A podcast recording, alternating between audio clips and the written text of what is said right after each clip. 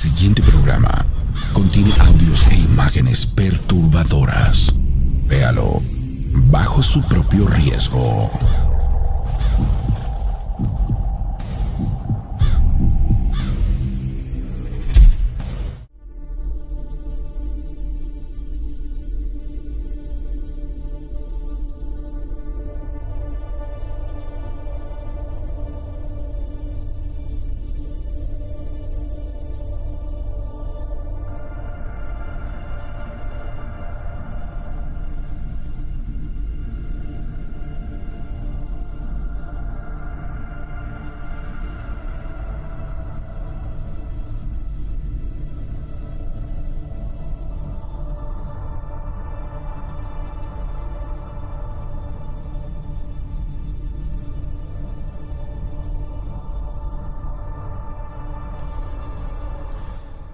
Bien amigos de Historias de Miedo, me da mucho gusto poder saludarles. Soy César Né Morales La Rana y siempre es un placer enorme poder estar con ustedes en las emisiones que hacemos a lo largo de la semana y contarles historias fabulosas, historias increíbles que de pronto llegan a simbrar nuestro ser por todo lo que desconocemos y por todas las historias que de pronto se llegan a contextualizar. Primero que nada, les quiero decir que el día de hoy iniciamos una, eh, no solo colaboración, sino un, un, trabajo que nos va a llevar, pues, eh, quiero suponer que nunca va a terminar, que es una situación que se va a, este, a extender.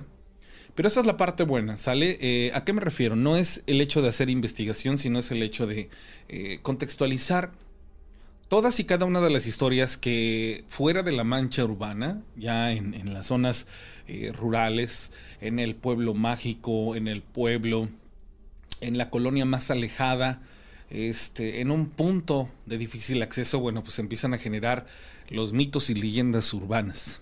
Y esos mitos y leyendas urbanas empiezan siempre a darle vida a las historias más eh, clásicas o convencionales que nosotros conocemos. Hablamos en específico de dos o tres personajes. El Nahual, la bruja o brujo y la famosa Llorona. Pero cada uno de ellos eh, hemos notado, nos hemos dado cuenta que en las historias termina siendo o terminan siendo personajes locales que de alguna u otra manera han experimentado situaciones o de brujería o paranormal y se han eh, confundido las circunstancias o las cosas hasta el grado de hacer que se convierten en un mito, leyenda urbana, en una historia de miedo, pero con un personaje más conocido y más universal. Entonces, el día de hoy les traigo unas historias fabulosas, sensacionales, y ahorita en este instante, pues bueno, se las voy a compartir para que ustedes eh, vayan viendo todo lo que hay a nuestros alrededores y las cosas que empiezan a pasar y que muchas veces se quedan en el, digámoslo así, en el limbo por diferentes situaciones. Una recomendación, si usted tiene y cuenta con, con esto de las apps para ver películas, la más famosa, la de la letra N, la Netflix, bueno, pues hay, Netflix, yo se lo, se lo recomiendo abiertamente. Eh, hay una, serie que acaba de salir, no tiene mucho, que se llama... Eh, por, estar acordándome de la, de la palabra, se me este... Bitácora, no, Bitácora no, Manifiesto, se llama Manifiesto. La serie se llama Manifiesto. ¿De qué trata esta serie? De un avión que despega, digámoslo, un día como hoy, 20 de julio del 2022. Y lo siguiente que pasa es que cuando el avión se eleva y baja, una vez que aterriza, han pasado cinco años, seis meses y cacho de días. Entonces imagínense, toda la gente que vivió esos cinco años siguió con sus vidas y es un avión que viene con gente que va a reincorporarse a sus vidas, tiene que ver con fenómenos de todo índole. Pero ahí, ahí, ahí está un ejemplo claro. Veanla, está, está interesante. Ahí conjugan muchas cosas bien interesantes, pero el punto número uno, eh, ahí está la respuesta del por qué muchas personas callan las cosas que les suceden, por qué muchas personas eh, de manera se mantienen en un radar bajo porque el morbo está cañón y, la verdad es que el ser humano es es horroroso. Entonces, pues ahí para que la chequen, les va a gustar si les gusta este tipo de cosas de las situaciones paranormales y del otro índole de la ufología y todo lo demás. Bueno, vale, vale la pena que la vean, ¿sale? Y bueno, esa es, eso es una, una recomendación antes de iniciar y... Gracias a la gente que se comunica conmigo. Recuerde 271-718. 4498, el número telefónico para que usted me pueda mandar un mensaje de WhatsApp o me puede usted llamar. Le saludos a mi buen amigo Efren, que se encuentra en estos instantes, estoy seguro, eh, trabajando y, la verdad que, pues bueno, yo sé que ve el programa en repetición. Amigo Efren, si tú estás viendo esta emisión allá en la Unión Americana, te mandamos un enorme abrazo este, para ti. ¿Sabe? Efren Rivers, si estoy en lo correcto. Bueno, esta, esta historia me la compartió el, el Arque hoy por la mañana y me pareció interesante, se las voy a compartir. Dice Noticia de Terror, lo que ocurrió en San Luis Potosí. Esto en el año 2018. Habla de la peor de las venganzas. Una mujer mantuvo al asesino de su hijo agonizando y comiendo la carne de su propia hija. Y cuando esto acabó, cuando prácticamente este, el hombre terminó de comerse la carne de su hija, bueno, pues fue el desenlace de la historia. Esta eh, situación yo la vi en redes sociales, pero esto sí es una historia, una verdadera historia de terror. La madre cegada por una sed de venganza mató a la persona esta secuestrada ya que le había quitado la vida a su hijo. Alrededor de 15 días lo torturó y lo hizo comer la carne de su propia hija hasta que finalmente le quitó la vida. Marta Pérez León, de 32 años de edad. Fíjense, tiene hasta nombre de, artístico, ¿no? Jesús Pérez León es el, si estoy en lo correcto, de la canción de los Tigres del Norte, se llama Marta Pérez León. De 32 años de edad llegó al módulo de seguridad pública del Valle de Zaragoza en San Luis Potosí para confesar su crimen y muy tranquila y quitada de la pena, como si fuera algo normal, el aterrador acto que hizo en contra de la persona que le quitó la vida a su hijo de tres años al atropellarlo en una de las avenidas principales de San Luis Potosí. Esto eh, comenzó cuando el hoyo Oxiso conducía su auto en estado de ebriedad y mató al hijo de Marta. Las autoridades de San Luis lo dejaron en libertad ya que, según las leyes, no encontraron evidencia suficiente para condenarlo por homicidio imprudencial, situación que no le gustó nada a Marta y eso es que, o la razón por la que tomó la decisión de tomar venganza con sus propias manos. Marta, cegada por la muerte de su único hijo al ser madre soltera, comenzó a armarse para que en cuanto Sergio Banola, asesino de su hijo, se descuidara, le pudiese quitar la vida. Todo salió tan bien que el día que iba a matar a Sergio, él salió borracho de la cantina y pues ella aplicó el hecho de besarlo y hizo que solito se fuera a meter a su casa. Llegando le dijo que lo iba a amarrar y este se dejó amarrar porque pensó que era una situación distinta. Ya una vez amarrado, Marta, eh, una situación que empezó a, a pasar y de momento le vino la idea y esta persona se fue a la, a la casa de, de, este hombre y secuestró también a la hija. Al al final, pues ya tenía localizada a esta persona. La verdad es que por la niña, aquí es la parte aberradora, la parte horripilante, pues la niña no tenía la culpa, sin embargo, pues bueno, la mató. Y lo que ella expresó fue que pues ya ni modos, que sí sintió feo. Dice que la mató a piedrazos en la cabeza. Y esto porque la niña no quería morir pensó en enterrarla para que él no la encontrara, pero se acordó de una novela y le quitó toda la carne a la niña y con esa le hacía de comer al puerco que tenía amarrado. Al doceavo día le dijo que lo que estaba comiendo era la carne de su propia hija y éste vomitaba y pedía que lo matara. Le dije, ¿quieres morirte ya? Bueno, acábatela de comer y te dejo descansar. Cuando se la acabó de comer, lo mató a martillazos y fue entonces que ella tomó ya la decisión de ir ante las autoridades a revelar este horrible hecho. Marta confesó en cuanto llegó al módulo de seguridad. Los policías la trasladaron al Ministerio Público de San Luis Potosí y se dirigieron al domicilio señalado para poder corroborar que la terrorífica confesión fuera verdad. Cuando los policías llegaron al domicilio encontraron a Sergio amarrado y tirado boca abajo sin vida. En el otro cuarto, solo el esqueleto de una menor de edad a la cual le habían arrancado piel, vísceras y carne. Esta sí es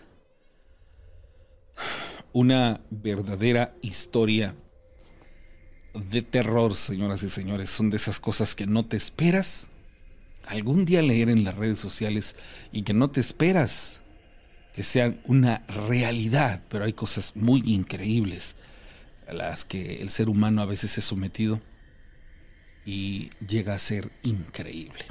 Le mando saludos a Julián Hernández, a la señora Miralda González, a Mario Ornelas, a Ismael Lucas, al buen Borges, Vientos, Mari Edgar García, Erasmo Ibáñez, Alfonso Hernández, a Florecita, ¿cómo estás Florecita? Leo, a Rubén Ramírez, a Jen Caicén, Cristian Sarmiento, Chiván González, a Sabash, a Rosario Mendoza, a Mónica Cabrera, ¿cómo estás Mónica?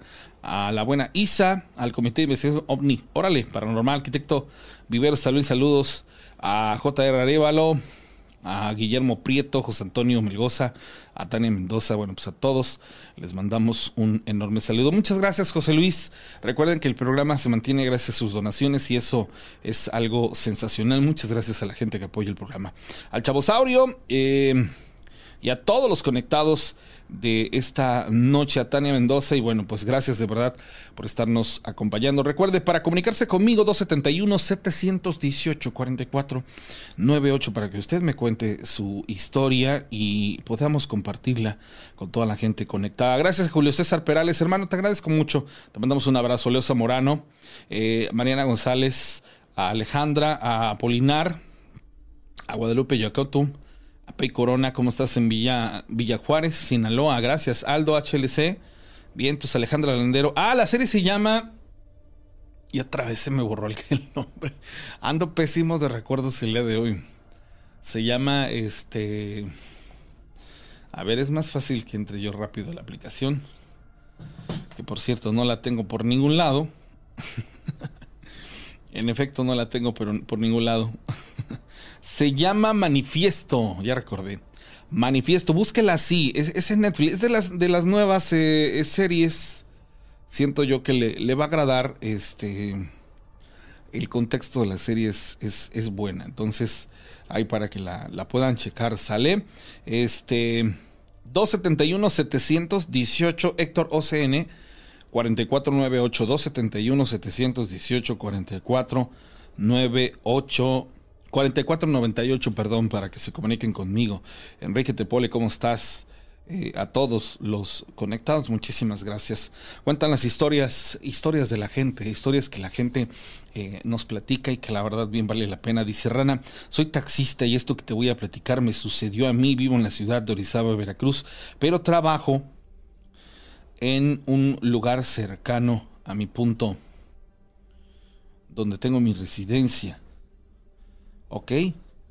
Dice, quisiera que no mencionaran. Perfecto. Dice Rana, lo que te voy a platicar es algo que me sucedió en el taxi. ¿Has escuchado hablar la famosa leyenda de la sirena de Ojo de Agua? Para la gente que nos está escuchando, la famosa leyenda de la sirena de Ojoagua hay, se contextualiza de dos, tres maneras diferentes. Sin embargo, eh, una persona oriunda del lugar me decía que a media noche, media madrugada, un personaje se iba a aparecer y le iba a pedir a una persona que en sus espaldas la llevara hasta la iglesia principal de Potrerillo Pueblo y que esta persona no debía, no debía voltear a ver a lo que llevaba cargando hasta llegar a a las puertas de esta iglesia y accesarlo, o sea, meterlo, y que en ese momento pues iba a pasar una situación ahí muy especial porque se iba a inundar toda la ciudad de Orizaba. Esa es, esa es así como que la, más eh, rápida dentro de todo lo que contextualizan acerca de, esta sirena, sin embargo hay otras cosas más interesantes que más adelante les contaré. Esa es más o menos la historia. Dice, bueno, Rana, eh, esto que te voy a decir es algo similar, pero no es referente a Ojo de Agua Dice, donde está precisamente la iglesia de Potrerillo Pueblo hay un campo. Dice, nosotros por ahí nos estacionamos, iba yo con una con una chica. Dice, y estábamos estacionados comiéndonos un elote. dice adentro del coche, dice, no salimos porque empezaba a oler bastante. Estábamos platicando, ya estaba pardeando la tarde, tarde noche. Dice, se nos hizo de alguna otra manera pues muy rápido el tiempo y empezaron a pasar los minutos súper rápido. Ya ves que eso pasa siempre que estás con una persona eh, especial. Dice, bueno, Rana, pues esa persona que estaba conmigo y yo fuimos testigos de lo siguiente. Dice, empezaron a irse las personas del lugar y empezamos a quedarnos solos. Entre más oscuro se ponía, entre más la noche caía, empezaban a desaparecer las personas, pues obviamente se iban a sus casas.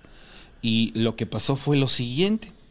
Nos subimos al auto y nos fuimos a parar a un punto en donde nosotros pudiéramos ver toda la perspectiva, pero pocas personas nos pudieran observar. Esto pues obviamente con la razón de poder echarnos unos buenos besos.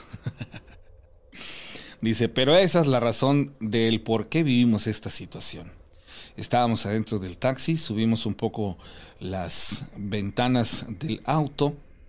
Estábamos de frente, dice, y hay unos árboles que nos quedaban justamente eh, al frente del, del, coche y estos pues nos protegían de que nos pudieran ver. Obviamente no íbamos a hacer absolutamente nada, solamente queríamos romancear un rato. Dice, de pronto escuchamos como si algo se posara en la cajuela del coche. Ah, caray, dice, en ese momento miré hacia el retrovisor y rápidamente volteé la cabeza porque inclusive el auto bajó la suspensión como si se hubiera subido algo pesado. Al no ser nada, obviamente nos espantamos, nos miramos uno al otro y dijimos, ¿sí sentiste? Sí, dice, sentimos, claro que sentimos, dice, se bajó hasta el coche. Es en ese momento bajamos por completo las, ventanas, miramos sobre los retrovisores, encendí la luz de adentro, pero no me servía para ver hacia atrás. Pisé el freno para que se iluminaran los stop y me pudieran alumbrar un poco y justamente cuando los pisé un bulto negro, algo que parecía como una persona, se empezaba a mover en la parte de atrás. Yo pensé que a lo mejor igual nos iban a saltar o simplemente era alguien que había llegado por la parte de atrás y se estaba escondiendo para ver qué veía. Me bajé rápidamente del auto y lo enfrenté le dije, ¿quién anda ahí? ¿Quién está ahí? ¿Qué quieres? Dice, en ese instante yo pensé que a lo mejor me iban a salir un par de canijos y nos iban a quitar todo, pero bueno, eso me pasa por estar en lugares que no debo. Lo siguiente que pasó fue que nada, nada se escuchaba alrededor. La chica bajó conmigo, se me quedó mirando y me dijo, qué extraño, yo también lo vi. Dice, pero te diste cuenta de algo y le dije, ¿qué? Tenía los ojos rojos, bien rojos. Dice, no, yo no le vi la cara. Dice, sí, era, algo, algo como espantoso, dice, era algo, algo extraño, no era una persona, era algo raro. Y dice, algo raro como qué, como si fuera un perro. Dice, no, porque yo lo vi parado en dos, en dos patas. Dice, no, yo también, pero luego vi que se desplazó y lo hacía en cuatro patas. Dice, ¿sabes qué? Yo creo que es momento de que nos vayamos de este lugar. Nos subimos al auto, intenté encenderlo y cual para mi sorpresa el auto no arrancaba. Rápidamente abrí el cofre y dije, bueno, tal vez puede ser que sea la batería del coche. Me fui hasta la parte de adelante, retiré el seguro, abro el cofre y en esos instantes estaba yo bien nervioso cuando escucho que ella grita, mira, mira, atrás de ti en el árbol, voltea rápido, volteo rápido y al voltear precisamente veo a algo que estaba posado en una rama gruesa, en cuatro patas, tenía como una especie de hocico largo y ahí fue donde yo también le pude ver los ojos rojos. Era algo que nos estaba observando y justamente cuando yo lo miré a los ojos brincó hacia abajo. En ese instante yo pensé que me iba a atacar, corrí rápidamente al auto Cerré las puertas con seguro y el cofre estaba levantado. No nos podíamos retirar, estaba todo en un momento de mucha tensión y empecé a tocar el claxon con mucha desesperación. Al estar tocando el claxon con mucha desesperación, al poco tiempo una persona llegó, se acercó y nos preguntó que qué pasaba, que por qué hacíamos ese ruido. Justamente en ese momento me animé a bajarme del auto, bajé el cofre y le dije, discúlpame amigo, lo que pasa es que vimos una cosa así con los ojos rojos. Ah, dice, ¿dónde lo vieron? Dice, aquí en los árboles. Él se quedó como si supiera de qué le estábamos hablando y, entonces nos dijo, sí, dice, es que en estos lugares pasan ese tipo de cosas. No vengan, dice, porque así les ha pasado a varios que vienen a echar novio aquí. En ese, eh, este, en, en ese momento me quedé estupefacto porque no sabía de qué estábamos hablando. Justamente al pasar ese, ese, ese instante, me subí al auto y ya incendió, bajamos las ventanas porque nos hacía falta aire. Sentíamos que no podíamos respirar bien. Esa persona que estaba ahí con nosotros nos dijo, de verdad, dice, no, no es por ser mala onda, pero hay personas que han venido igual que ustedes a este punto y, se, han dicho ver una especie de animal, dice, sin cola, porque lo describen así, sin cola y con un hocico largo, los ojos rojos, más o menos de una estatura de un perro un poco más grande que un mediano. Lo extraño está que se sube a los árboles y desde los árboles es capaz de estar observando. Aquí hay unos pinares hacia donde están las empresas, dice, y ahí precisamente es en donde lo han visto montado. Siempre hay personas que siempre que cruzan donde está el puente de la autopista dicen que en esos terrenos se va a esconder, pero no se sabe porque son terrenos muy grandes y hay unos tiraderos ahí, dice, a lo mejor es una cosa que de ahí aparece. Bueno, es lo poco que se comenta aquí en el pueblo. Dice, pero pocas personas saben de esto. Y ustedes, pues bueno, vinieron al lugar equivocado. Dice Rana, esa es mi historia y todo por andar queriendo echar novio.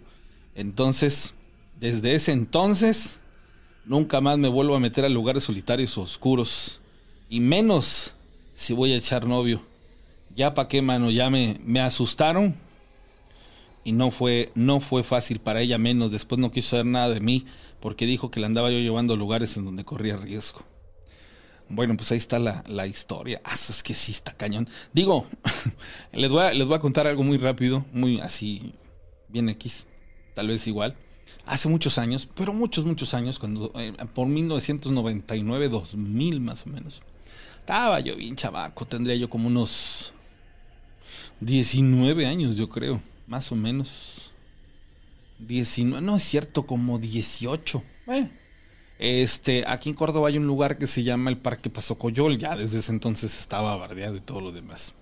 Me acuerdo que en aquel entonces una, este, una, una, una, chiquilla eh, pasó por mí y me dijo, te vamos a comprar un helado a un lugar. Eh, fuimos a comprar un helado, ya era más o menos tardezón y, igual me llevó a un lugar este así con un arbolote bien grande y se, se, se parqueó abajo de él. Y este estaba yo comiéndome el helado. Ya estaba oscurón y le digo ya hay que movernos no está medio medio feo para estar acá no espérate dice ahorita nos vamos yo creo que tenía intenciones malas, pero ¿cuál va a ser la sorpresa? Que a los pocos minutos sale un fulano con una morunota, pero grandísima, hablando en otro idioma. O sea, no hablaba español. Un güero él, así de cabello como rojo. Y así como queriéndole este, amedrentar. Y en, entonces en ese, en ese momento ella reacciona, enciende el auto, se encienden las luces de, del auto y se ve a la persona y es una, una, una, persona, al parecer no era este mexicano, con una moronota, sí haciendo reclamos, ¿no? Entonces, este, nos retiramos del lugar. Al tiempo yo supe que era un vecino que se enfadaba que a ese lugar fueran este, las parejas ahí con, con intenciones de echarse unos, unos besos y unos arrumacos. Me salvó, mano, porque de haberme quedado, imagínense, en una de esas andaba yo perdiendo tan chamaco. Pero no, gracias a Dios, no pasó así. Le mando saludos a Guadalupe López en Omealca, a la ciudad Marinés Cepeda Chacón, ¿cómo está? Julio Andrés Gómez, mi hermano, un abrazo enorme hasta la Bella Querétaro. A San Juan del Río Querétaro, un abrazo gigante para ti. Malicha Hernández, gracias. José Israel Hernández, a Marian Mesa Enríquez, desde Los Álamos. A mi buen amigo Jesús Orcia Llanos, hermano, ¿cómo estás? Te mandamos un abrazo bien grande. Ari Portilla, Verónica Bazán, a Viveros Méndez, a Sara CR desde Orizaba, Veracruz a Marichu Fabián Torres, Ronald Eli Castillo. Compartan la transmisión para que seamos más y más personas las conectadas en esta eh, transmisión. Sale. le mando saludos a Florecita. Y bueno, Ernesto Carrasco. Este, e, eso que aparece de Naked, todo este rollo, eh, son, no sé por qué lo hagan, eh, este, pero son de diferentes cuentas. Una cosa horrorosa. María Carmen Pérez, saludos a Norizaba. aunque no lo crean, el, haber estudiado en una escuela religiosa eh, tantos y tantos años, sí, era yo todo un caballero y este, y aparte de eso, este, sacatón. me ponía yo, me daba yo mis, ¿cómo se dice? Me daba yo mi taco. Me amarraba yo el rebozo, no tan fácil. Saludos a, todos los conectados. Luis Enrique Vallejo Cruz, saludos en Santa Leticia, saludos a tu esposa Diana. Chequen esta historia, señores, es parte de lo que el día de hoy tuve la oportunidad de grabar. Por una situación que ahí explico, eh, hay ciertos datos que, voy a omitir. No, no veo el caso. Por la cuestión del morbo, ¿eh? De verdad, o sea... Vean ustedes primero, chequen la historia. Eh, desgraciadamente, y esto se los digo, en la mayoría de los casos me pasa mucho que las personas no aceptan ser grabados. Es más que lógico, pero agradezco mucho su intención de permitirnos grabar sus historias.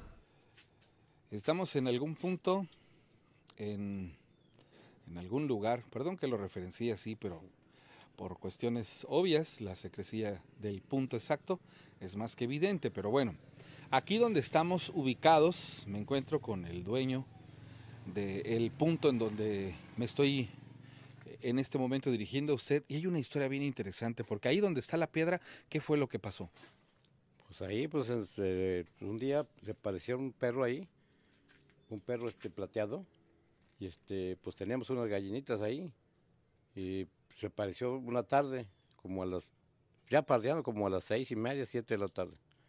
Entonces, y pues ya el otro día se volvió a aparecer y nosotros teníamos unas gallinas ahí, pues en su, ¿cómo se llama? En su gallinero. Gallinero. Ahí, ahí donde están las piedras en estos momentos, antes estaba un gallinero. ¿Y esa, ese gallinero qué es lo que albergaba? Pues gallinas, había 21 pues, gallinas. Ahí tenía mi suegra unas 21 gallinas. Entonces, dos tardes, la segunda tarde apareció el perro, otro perro, el mismo perro, y se le quedó mirando las mitad gallinas. Entonces ahí este fue cuando al otro día nos dimos cuenta que pues me imagino que sí ha de haber sido algo fuerte, ¿no? Porque no era el perro, nada más como se llevó siete, 14 gallinas, las más, las más gordas.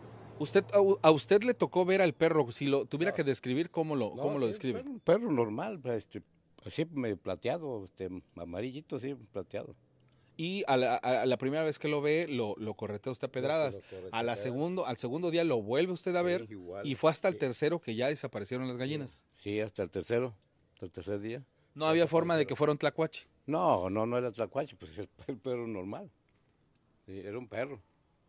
Es, es, es, increíble, ¿no? Como hay muchas historias. Aquí, aquí se maneja que fue un nahual. Sí, pues se maneja que es un nahual, porque dicen que el, perro pues, es un nahual, ¿no? Pero ¿cómo se pudo haber llevado 14 gallinas? Es lo que nos asombra a nosotros, mi suegra. ¿Cuánto tiempo tiene de esta historia? No, pues yo esta historia tiene como, de que nos venimos por acá, tiene como unos 20 años. 20 años, muchos años atrás, allá por el 2000. Entonces, bueno, fíjese usted cómo este tipo de historias siguen siendo muy comunes en los lugares lejanos a la urbanidad. Es una gran historia, sin lugar a duda. Bueno, pues ahí está, ahí está la primera historia. Agradezco infinitamente a, las personas que me, la platican, pero bueno, esta persona tiene una deficiencia visual y, fue un poco difícil eh, accesar ahí al, lugar. Sin embargo, de verdad, personas muy amables. Y dentro de las muchas historias que platicamos, porque nos aventamos una plática, resulta que en el pueblo dos, tres personas de verdad, o sea, entre ellos eran conocidos. Ah, Pedro el Nahual, que dicen que era Nahual, su hijo también, ya fallecidos. Y tal persona, la bruja, sí, no, ya fallecida. Leyendas, mitos urbanos, pues, del pueblo. y él dice, Dice, aquí en este gallinero, no sé por qué se me ocurrió preguntar que qué había dentro de un gallinero, pues qué puede haber dentro de un gallinero. Bueno, tal vez porque yo en, mi casa algún día vi un gallinero lleno de, como si fuera una covacha, ¿verdad? Pero bueno, este, y, me dice, no, dice, había veintitantas, veintiún, creo veintiún gallinas, dice. Y ese perro, curiosamente, durante tres días, los primeros dos días, anduvo ahí acechando. Yo me di cuenta y una vez lo correté a piedrazos. Así me decía, ¿no? La pedradas. Pum, bueno. Dice, y al tercer día desaparecieron 14 gallinas las más gordas. Así lo, lo dijo. Entonces, de esa historia, de esa historia de las 14 gallinas gordas, este, dice él, no fue un tlacuache. Dice, un tlacuache no se lleva 14 gallinas de las más gordas. Entonces ahí rompe la historia y ya una vez que dejó de grabar me dice, Dice, si le voy a platicar, dice, resulta ser que estas personas que ya fallecieron, de las que yo le digo que son nahuales, una vez fueron a la tienda de Don Tal. Dice, iban a comprar blanquillos, dice, y no se los quisieron vender. En la noche llegó una cerda, dice, grandísima, atravesó la cerca como si no hubiera alambrado y se llevó todos los huevos. Dice, se llevó todos los huevos, eso fue algo que se, se mencionó. Y esas son de las cosas que empiezan a darle vida a este tipo de historias porque dice, dice, es que como no se los quisieron vender, fue que pasó esta situación. Dice, entonces Pedro el Nahual y su, su hijo, dice, empiezan a, platicar las cosas, pero se los juro que lo dicen como si fuera, ah, sí, la bruja, el perro, el...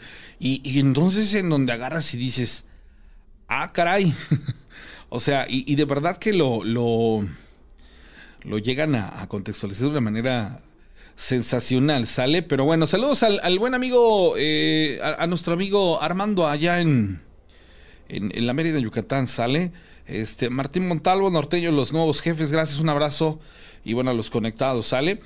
Y resulta que esta historia tiene una continuación con el mismo perro, en el mismo pueblo, pero en diferente casa. Eh, a ver, ese mismo perro de la historia que pasó. Este, pues allá está una tía allá también aquí abajo en el pueblo de, de, de Río Seco. También entró a una, a una casa, a un gallinero. Y entonces este, mi pariente se dio cuenta de que, que como el perro se sacaba la gallina, entró y el perro estaba adentro y cerrado, la, cerrado el gallinero. Entonces este vio cómo la gallina la, sacó el perro, pero ya deshecha, casi deshecha, sí, se la sacó el perro. O sea, es como si lo hubiera estado comiendo. No, sí, la, se la, al ver el perro que le, habían caído, pues se la, sacó. Y se, metió hacia la finca, sí, y lo fue siguiendo mi pariente. Dice, ya este, pues bien que salió y lo vino siguiendo, siguiendo, siguiendo, hasta, hasta acá, donde hay un kinder por ahí, atravesó y se escondió el perro en unas palmeras. Y ya después se siguió y pues el pariente pensó que era la señora esa que su hijo, no sé si sería el Nahual pero era este, de aquí mismo. Por, por la misma plática y la descripción, ¿usted considera que era el mismo perro? El mismo perro, exactamente, plateado igual, que era un perro plateado. Y uno piensa que ese fue el mismo perro, entonces el mismo Nahual, ¿no? Es este lugar, digamos así, que tiene como su referencia de dos, tres eh, personajes que se les consideran nahuales hoy en día ya fallecidos. Sí. No, pues sí, ya fallecidos ya pero sí son historias que verídicas, ¿no? Porque sí pasaron. Ok, bueno, pues increíble. Es lo que aquí se vive. Bueno, esa es la, continuación de la, de la, historia que nos cuenta la, persona. Y, y, si ustedes se dan cuenta, ojo, eh, han de pensar, bueno, y esta historia más o menos en qué año fue. Yo se los juro que pensé que me iba a decir, allá por 1980, por 1990. No en el 2003, 2004 más o menos fue cuando esto sucedió, o sea, tiene pocos años relativamente, considerando que pudiera haberme dicho hace 40 años, no, o sea, apenas hace un poco menos de 20 años esta situación se estaba eh, dando. Ana Laura Herrera Montes en Infonavit Santa Margarita, te mando saludos de parte de Jesús Castro y, Laura, Carol, Carol Cabrera, bueno, te mandamos un, un abrazo, un saludo es, es parte de las, de las cosas que les digo que van este, apareciendo y, son bastante eh, interesantes. Saludos al biólogo. Muy bien, biólogo. Pues aquí en el programa, en el en vivo, si ves que no te contesto, pues bueno, es porque estoy al, al aire, amigo. Una, una, este, una disculpa. Pero bueno, te mandamos un, un enorme abrazo. Este. Exactamente, hasta el primer Infonavit de México. ¿Sabían ustedes que aquí en Córdoba, Veracruz, el primer Infonavit a nivel nacional se construyó en esta bella ciudad y es el Infonavit Santa Margarita? Hay tres Infonavits al, parecer aquí en Córdoba, el otro es el Arboledas y el otro es el Infonavit San Román, si estoy en lo correcto. Hay nada más para que se vean ustedes dato histórico sobre nuestra bella ciudad, Córdoba, Veracruz. Si usted algún día tiene alguna oportunidad, va usted al puerto de Veracruz y quiere usted pasar a, este, a saludarnos por aquí con gusto. El arquivero es un servidor, le, podemos recibir y saludar. Oh, faltaba más. Eso es algo sensacional. 271-718. 4498, el número telefónico para que usted se comunique conmigo y me cuente su historia al aire. Quiero escuchar su voz, quiero eh, escuchar esa historia que a lo mejor igual a usted lo dejó marcado o por lo menos pasó una situación muy muy en especial. Dice, "Hola Rana, ¿cómo estás? Mi nombre es Ok. Ah, perfecto.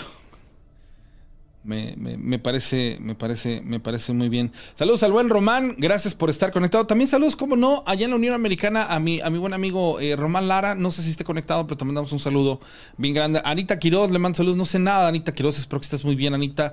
Le mando saludos a Silvia Hernández, le mando saludos a toda la gente conectada de, de los Estados Unidos. Mi papá me contaba que los nahuales se convertían en burros y se robaban los borregos y se los echaban al lomo y que esa era la manera en la que se los robaban. Agustín Salazar, buenas noches, eh, familia de historias de miedo. Gracias, un abrazo, dice... Eh, ah, ¿cómo no, mi querido José Antonio? Algún día que estés por, por la zona o que nosotros tengamos la oportunidad de viajar hasta tu lugar de residencia, con gusto. Tony Ruiz, Ruins, perdón, te mandamos un saludo. Dice, hola Rana, te voy a contar algo que me pasó a mí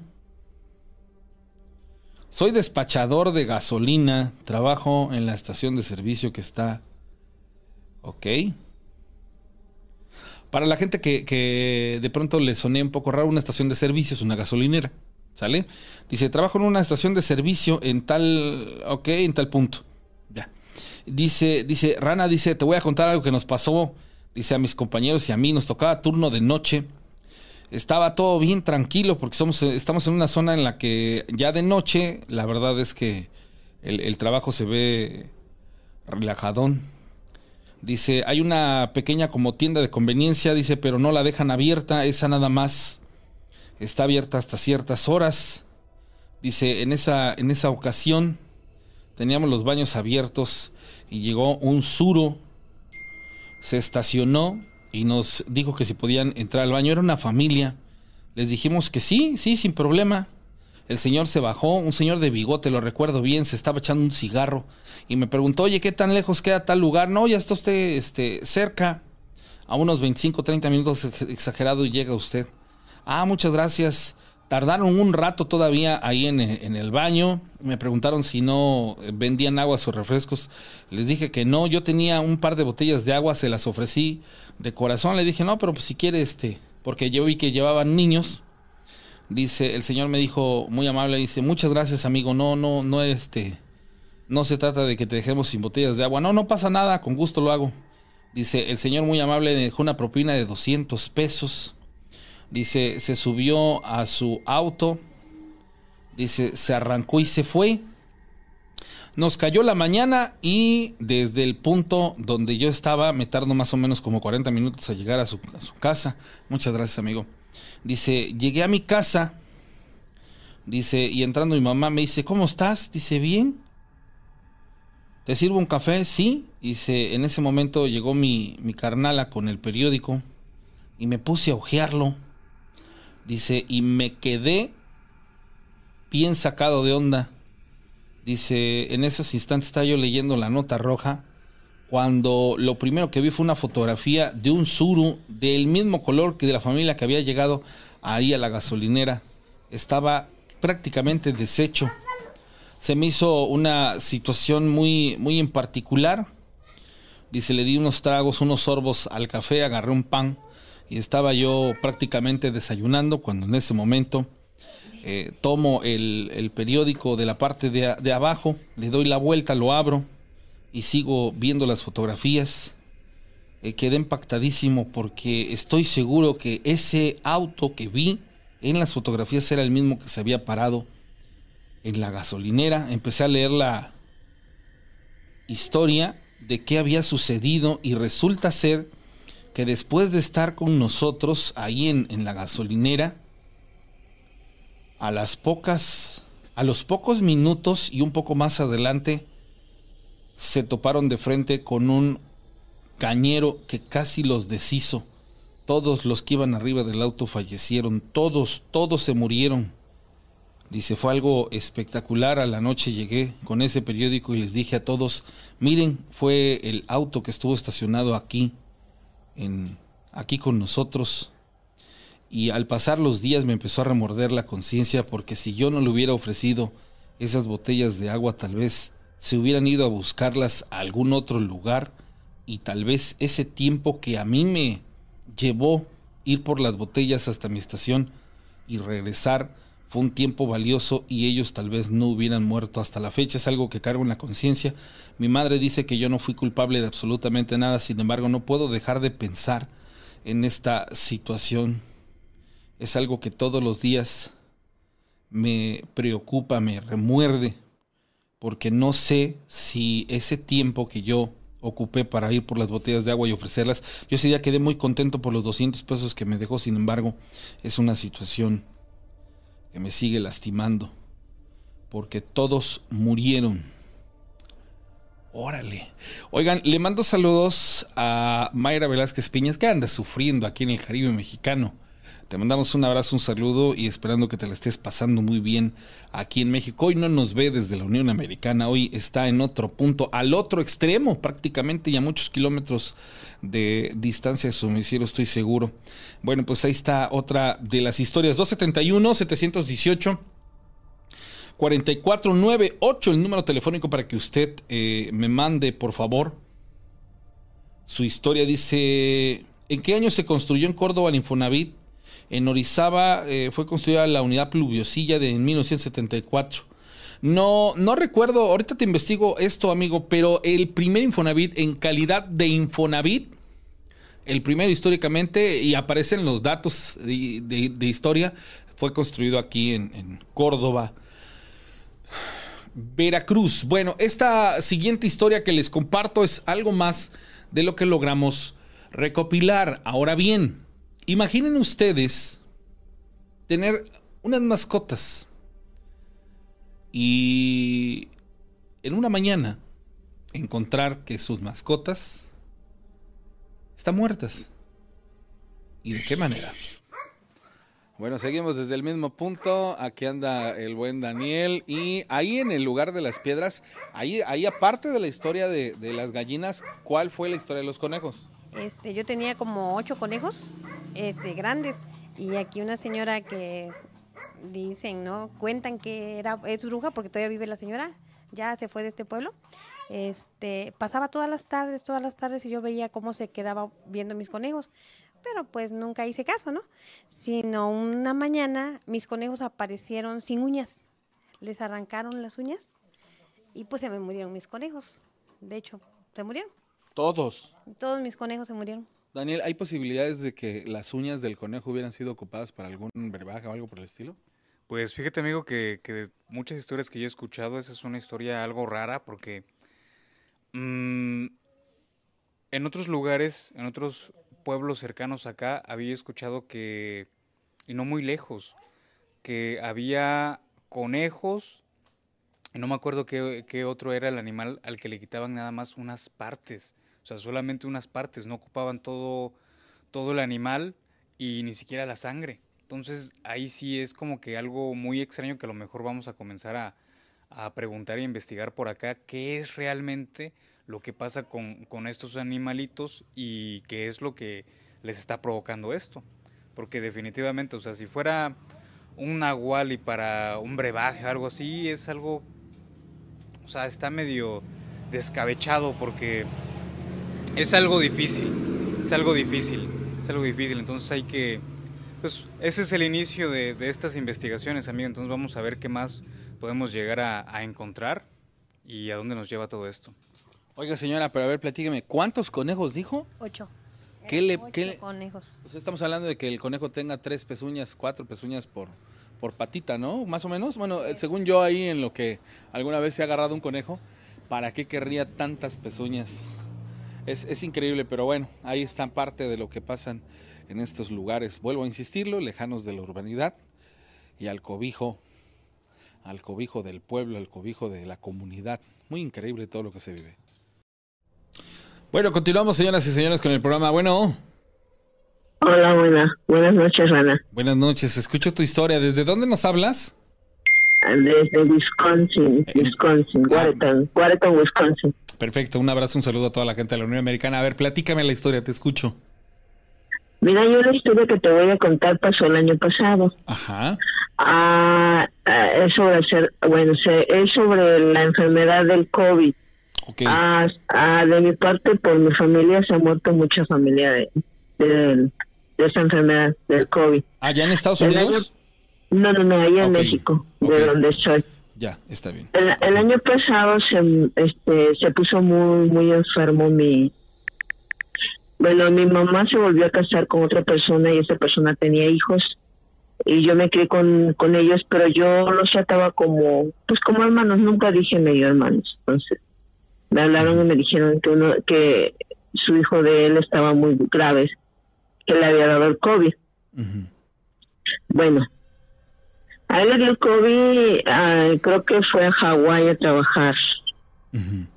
Entonces regresó a, no, me acuerdo si a Querétaro, a otro lado de, de allá de México, y de ahí él se sentía tan mal que así se fue hacia, hacia la ciudad de Tuxtepec, Oaxaca, porque pues allá es donde estaba su familia. Él llegó muy mal, muy mal, muy mal, muy mal. Estuvo un mes internado con esa, con esa, o sea, con esa enfermedad y pues no, ¿qué crees? Que no sobrevivió. O sea, ah, él pierde la vida.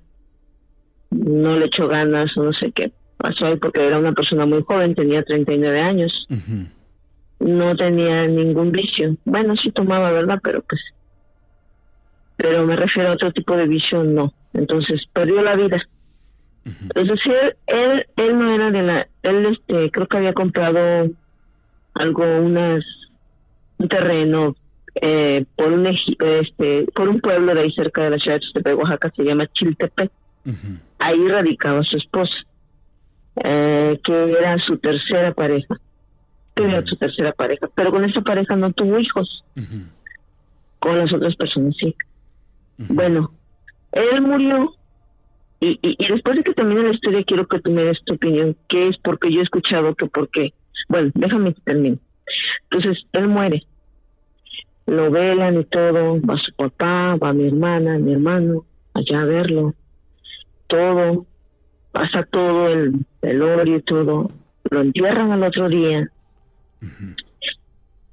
Porque él cuando sale ya prácticamente ya no, te, o sea, no tenía el, el, el, virus, pero él estaba muy dañado en sus pulmones, no resistió. Ujú. Por eso fue que lo velaron, porque cuando mueres de esa enfermedad no te dejan velarlo. Claro. Entonces, él muere y todo, todo, todo bien, todo, pues ya tenía, él, él había ahorrado dinero y tenía, pues no, o sea, estaba bien. Entonces la esposa hizo todo el trámite del velorio y todo eso, el carro y todo. Bueno, pasa de que a él lo, lo, ya van hacia, lo meten, a, lo quieren meter a la, a, a la carroza, Sale de, de su casa, lo quieren meter a la carroza. Curiosidad, empezó, dice mi hermano y mi hermana y mi mamá, que la caja de muerto empezó a pesar mucho. No saben por qué, ¿verdad? Empezó a pesar. Entonces, cuando lo querían meter a la carroza, él no quería entrar. De una u otra manera se atoraba. Yo no sé si tiene unos rieles o no sé cómo será, ¿verdad? Pero que se atoraba. No quería entrar a la carroza. Eso fue lo primero. Batallaron como sus 20 minutos para meterlo a la carroza y no entraba. Bueno, por fin entró. Creo que de su casa al, al panteón de ahí de, de Chiltepec no quedaba muy lejos y llegaron para sacarlo de la de, de, de- de- de la carroza. No pudieron, no podían, no podían sacarlo tampoco. Bueno, lo sacan. Cuando lo quieren cargar ya para llevarlo hacia adentro, Ujú. pesa- empezó a pesar demasiado. Eh, ya ves que regularmente lo cargan cuatro. Pues empezaron a cargarlo, empezó, le puso otra persona, luego otro, ya eran seis, Y, y te digo, eran más. te, te hago una pregunta, ¿no era una persona con el peso, digámoslo así, evidente como para decir, ya que no lo aguanten seis? Seis No. personas, no nada que ver. No, No, no, no, no se les ocurrió abrir el, el- el- el ataúd, revisar, no sé, la extraña razón que fuera. Te, te- te- te hago esta pregunta porque fíjate que en algunas historias hablan de que en un destello eh, se apagan inclusive hasta los cirios, se va la luz y después No. desaparece el cuerpo. Y hay personas que han tenido que enterrar ladrillos por el hecho de que no pueden explicar qué pasó con el cuerpo de la persona, pero bueno, ya tiene otros tintes. Sin embargo, en el tuyo pareciera que No, el no, muerto no quería ser enterrado, al parecer, en el lugar a donde lo estaban llevando. Pero, Ni pero... quería ser velado ahí en Ah, el lugar. ok. ¿Y, y qué razón podría eh, haber atrás de esto? ¿Tú, tú Bueno, tienes conciencia? O a lo yo- mejor yo- igual yo- murió en, en a disgusto, murió, este, no estaba de acuerdo. Esto también pasa mucho con personas y en las historias que nos han contado, con personas que mueren de manera fortuita o que de alguna u otra manera no quieren morir, o sea, que realmente están conscientes de que van a morir por, por la enfermedad o por, por esto, pero no quieren morir y eso es lo que, lo que se llega a reflejar en este tipo de, de situaciones. Aquí, ¿qué pasó? Bueno, él no era una persona gorda, era normal y era alta. Era alta. Y entonces, pues yo lo que, a lo que me cuenta mi, mi, mi herma- mis hermanos y mi mamá, yo creo que él no quería ser velado ahí, ni quería ser enterrado ahí. Pero él había hablado con su mujer y había dicho que cuando si él moría, que lo enterraran y todo esto. Pero espera, déjame te termino. Entonces, llega y empieza a pesar y lo cargan seis. Nada. Para yo meterlo adentro del hoyo de la tumba, empezó a, columpiarse, A moverse. a moverse y un aire. Caray. Pero él no tenía nada que ver con, con, con que yo te dijera que era ah, hacía otras cosas. No, no. Te voy a decir lo que yo creo y por qué motivo empezó a lo que yo platiqué con mi mamá. Bueno, pues el papá empezó a llorar y eso. Entonces todos se quedaron así como asombrados porque no podían meterlo. El caso es que ya estaba de llover, ¿verdad? Entonces, pues eh, mi, mi hermano, eh, yo, te- yo mi, mi papá, que era mi abuelo, siempre hablaba mucho de muchas cosas, entonces él fue el que se acercó y habló, agarró la caja y lo, lo, lo, lo, lo agarró y le dijo, pues son las palabras que me dijo mi mamá, ¿verdad? Le dijo, bueno, ya cabrón, ya, es, es, así dejaste tu dicho, ya, cálmate, ya, o sea, ya, ya, tú ya no estás aquí, ya, descansa, ya, cálmate, ya, estás haciendo demasiado, ya, para con esto, y con otras palabras groseras, ¿verdad? Porque pues él también estaba como asombrado, porque según la gente de ahí, la gente que, que, que no se deja cargar y eso, así como dices tú, son brujos o tienen otros tintes. Bueno, pues después de eso, todo se calmó y se dejó meter al, al hoyo. Y ya lo enterraron. Entonces yo me quedé sorprendida porque yo también recuerdo lo que dices tú. Según los brujos, aparecen, el viento, no se dejan meter, pesa la caja, pero él no, él no tiene nada que ver con eso. Lo que yo creo y pienso es que él dejó pendiente cosas aquí. Él era una persona muy mujeriego, Oh, tenía muchos hijos.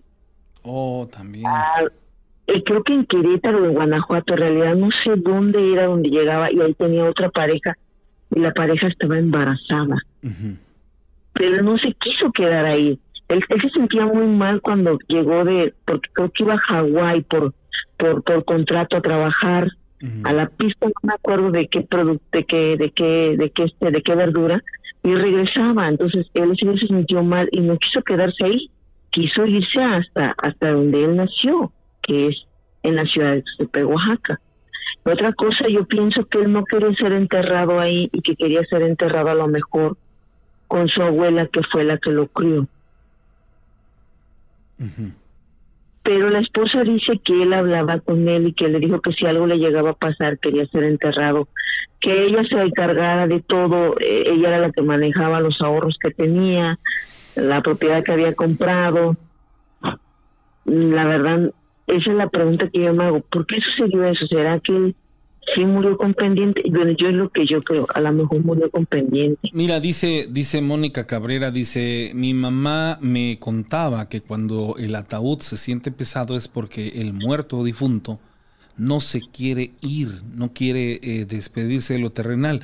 Tiene toda la lógica del mundo, ¿no? Digo, aquí, por ejemplo, imagina pues el trauma para las personas que dices, pues como, ¿por qué pesa el ataúd, no? Y luego, imagínate verlo eh, sobre las cuerdas con las que los bajan, empezarse a columpiar. A lo mejor igual, tú no, no, no sé, pero si yo lo dimensionara, yo viera que mi familiar está pasando por esto, sentiría una pena horrorosa de saber que, que es una persona que falleció y que muy seguramente a lo mejor se va a seguir manifestando porque no se quería morir.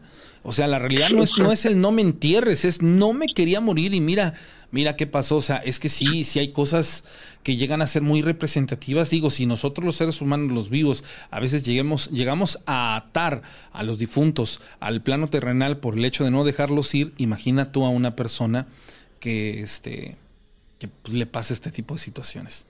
Es, es, es fuertísima esa parte.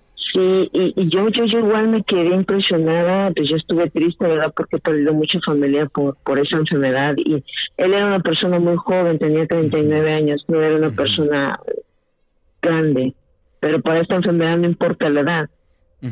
Entonces, y lo que sí, o sea, yo, yo, yo cuando hablé con mi mamá le dije, pues dile a sus hermanos, que, los que son mis hermanos, que hablen con, con él cuando vayan a sus rosarios y le digan que todo va a estar bien. Claro. Sí, sí. Porque a, a menos yo sentí horrible cuando me contó toda esa parte. Mi mamá no fue porque estaba enferma, pero mis hermanos, o sea, mi hermano cuando le habló, le agarró, agarró el ataúd y le habló, dice que él sintió feo y luego se puso a llorar porque se dio cuenta que no quería ser enterrado. claro.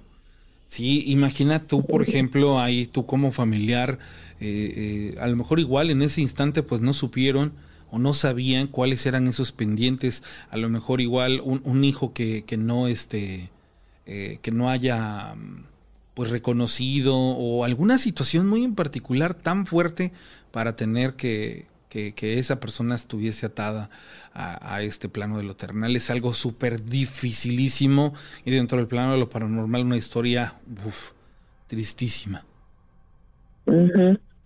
Bueno, esa es, esa es, la historia que quería contar y, y, y te voy a decir algo, Rana, sobre el, uh, bueno, ya cambiando de tema. Uh, el collar, ¿qué crees que pasó con el, corra, con el collar del, ¿cómo se llama? Ya se me olvidó hasta el nombre. Ajá, el japamala. Se me, sí, se me reventó. ¿En alguna situación en particular? Solo, mira, es bien curioso porque antes trabajaba en la noche, ahora trabajo en la mañana, por eso Ajá. ya no te puedo tampoco escuchar en vivo porque duermo. Ahorita sí estoy viéndote en vivo, ya me había perdido qué día estabas en vivo y qué día no. Uh -huh. Me estaba vistiendo y, y, prácticamente yo me lo quito para bañar, solo me lo ponía para ir y todo el tiempo lo traía. Uh -huh. Bueno, entonces lo agarré, lo saqué de donde lo, yo lo guardaba, me lo puso, me lo estaba poniendo y ¡prum! se reventó. La, la, eh, la, la, la, gema, alguna de las gemas se, se, cuartearon o algo por el estilo. ¿Fue, ¿Fue de una manera súbdita? O sea, no había una razón que los tiraras, no, que no, o sea, nada más así, ¡pum! estalló. No, sí, no los tiré, mm. no lo jalé, solo, ya es que es, es, es, es ancha, solo mm. me lo puse Sí, no, no hay una forma de decirte que se, se sometió a, a algo que, que, lo hiciera explotar, ¿no? O sea, aquí estamos. No. A, eh, todavía me llega a llamar más la atención porque sabes algo cuando son eh, collares más pequeños, pues bueno, a lo mejor igual en un estiramiento eh, se atoró algo por el estilo, pero este que es bastante holgado, decir uh -huh. que, se, que te explotó, sí me, me, te lo juro, hasta escalofríos me dio. La, la, la, les voy a decir una cosa, la mayoría de personas que tengan algún amuleto o alguna pieza, tienen que entender una cosa. Eh, eh, digamos que la gema hace una conexión este, energética, espiritual con ustedes y es una protección. Entonces, cuando algo se viene a, materializar en la vida de ustedes, realmente lo absorben. ¿Y qué, qué, es lo que va a pasar o lo siguiente que va a pasar? Lo va a repeler. Entonces, muy normalmente pasan este tipo de cosas. Pero ojo, no es la única forma de que una pieza o un amuleto estalle. Los espejos de obsidiana tienen otra, otra, bueno, se, se, digámoslo así, yo lo he experimentado de una manera diferente. Cuando la obsidiana está cerca de una persona que tiene problemas o conflictos, al tinte este, emocional, las obsidianas tienen la facultad de alejarse de la persona. O sea, realmente aquí no es que ellas estén recibiendo algo, no, es que realmente es tu energía la que hace que, esta situación eh, se evidencie. Entonces, si tú, por ejemplo, portas un espejo y de pronto el espejo se te pierde, porque eso es lo que pasa. Eh, fíjense que es una situación bien extraña. Este, lo olvidas, lo pierdes, lo, no recuerdas dónde lo dejaste. Eh, pasan ese tipo de cosas porque el amuleto como tal sabe que tu energía ahorita va a estar chocando eh, con él, pero esos son avisos que nos dan y ya nosotros tenemos que empezar a, este, a hacer una reconexión para poderlo eh, llevar o portar, pero bueno, ya esos son otros otros lares. Otros, Yo lo que hice, Rana, fue lo no me dio tiempo levantarlo, lo que pude levantar lo levanté y lo puse en un lugar, ya cuando llegué en la tarde lo levanté completamente todo en el baño y lo puse en la bolsita donde venía y lo cargo, todo roto así lo cargo, pero yo lo primero que pensé fue, bueno, absorbió toda mi mala energía, se rompió, ya no dio más. Y pero pues aquí lo, sigo trayendo así en, mi bolsa ya no desde el día que me llegó no me lo quité porque si tú supieras todo lo que me pasó perdí trabajo me enfermé no no no muchísimas cosas. Sí sí sí. Pero y, y hasta que pues, se reventó solo hasta a mí se me hizo raro porque el otro el otro no le ha pasado nada es que cumplen cumplen su su misión. O sea eso también es algo este que, pasa digo y, qué bueno no que al final de cuentas este, ese tipo de cosas se lleguen a dar y no sea uno la persona que recibe ese tipo de, de daños o energías. Pero bueno, amiga, te, agradezco mucho tu llamada telefónica, muy interesante tu historia, lastimosamente una historia triste, pero muy, muy interesante. Sí, luego te hablo para contar. ¿Cómo no? Con todo gusto, aquí estamos a tus órdenes, ¿sale? Gracias. Buenas noches. Bye, bye. Oigan, saludos al doctor, este, a mi amigo a mi amigo J. ¿Por qué te pusiste así, amigo, y no te pones ahí, doctor Maldonado? Saludos a mi amigo, que espero que estés muy bien, amigo. Te mando un abrazo bien grande. A ver, ¿qué se conectó? Dice Mayra Velázquez, apoyen con sus comentarios, compartan. Y, ah, oye, ah, muchísimas gracias, este, a Mayra Velázquez. Es importante esa parte este, del, apoyar con los likes, de compartir el, el, programa y también con lo de las donaciones, de verdad que esa parte, este, es, algo que hace que esto funcione. Este, entonces, ojalá y, lo puedan considerar. Saludos a Farabluca. a una, exactamente una hora después viene a aparecer a Francisco Pérez este, y a todos los conectados. JR Arevela, Sorullo Toledo. Gracias, Judith eh, Flores. Un abrazo, un saludo para todos ustedes que están este, conectados. ¿Sale? Entonces, pues bueno, pues muchas gracias ahí a, a todos los eh, conectados. Dice Rana, saludos a mi amigo el coronel allá en los Estados Unidos, hermano, te mando un abrazo bien grande. En el programa pasado hablaste de la frontera, te voy a contar algo que me pasó. Y yo tenía entre 15 y 16 años, por azares del destino, me vi en la situación de cruzar la frontera de manera ilegal por el estado de Arizona. Entonces cruzamos por las montañas, duramos tres días caminando de noche hasta el tercer día. Yo estaba ya, ya muy agotado y dijeron, vamos a dormir aquí me quedé, lo último que me acuerdo, ahí me quedé, lo último que me acuerdo es que me quedé dormido arriba en la montaña y al abrir los ojos iba caminando. Realmente yo no supe cómo pude caminar hasta el amanecer. Si yo ya estaba dormido, realmente no sé si hay algo o alguien y qué fue lo que a mí me, me pasó en esa ocasión. Bueno, voy a, a contestar la, la llamada telefónica. Hola. Bueno. ¿Quién habla? Rosy Abarca. Hola Rosy, ¿cómo estás? Ay, ¿cómo sigues? Amigos del auditorio, el, lunes estábamos platicando, a mí me mandó las fotos de cómo le quedó el brazo. Oye, qué bárbaro con esos, con esos moretones. qué increíble, ¿eh? Sí. A ver, este, nada más que quedé pues que iba a, marcar. Este, pues lo que pasa es lo siguiente, este, yo estaba en mi casa eh, esperando a unos niños, a los cuales cité porque les iba a dar una clase de catequesis. Ok. Este, pero me extrañó que se pasó media hora y pues no llegaban. De pronto, este, estos niños han sido muy rebeldes. Entonces siempre que los cito algo o no van o no llegan. y son cuatro adolescentes, entonces me preocupó el que pues no llegaran, pero a la vez yo tengo una cosa que cuando yo no tengo ganas de salir, siempre, siempre ah, es, es, por algo y es, y pues yo dije, ¿qué hago?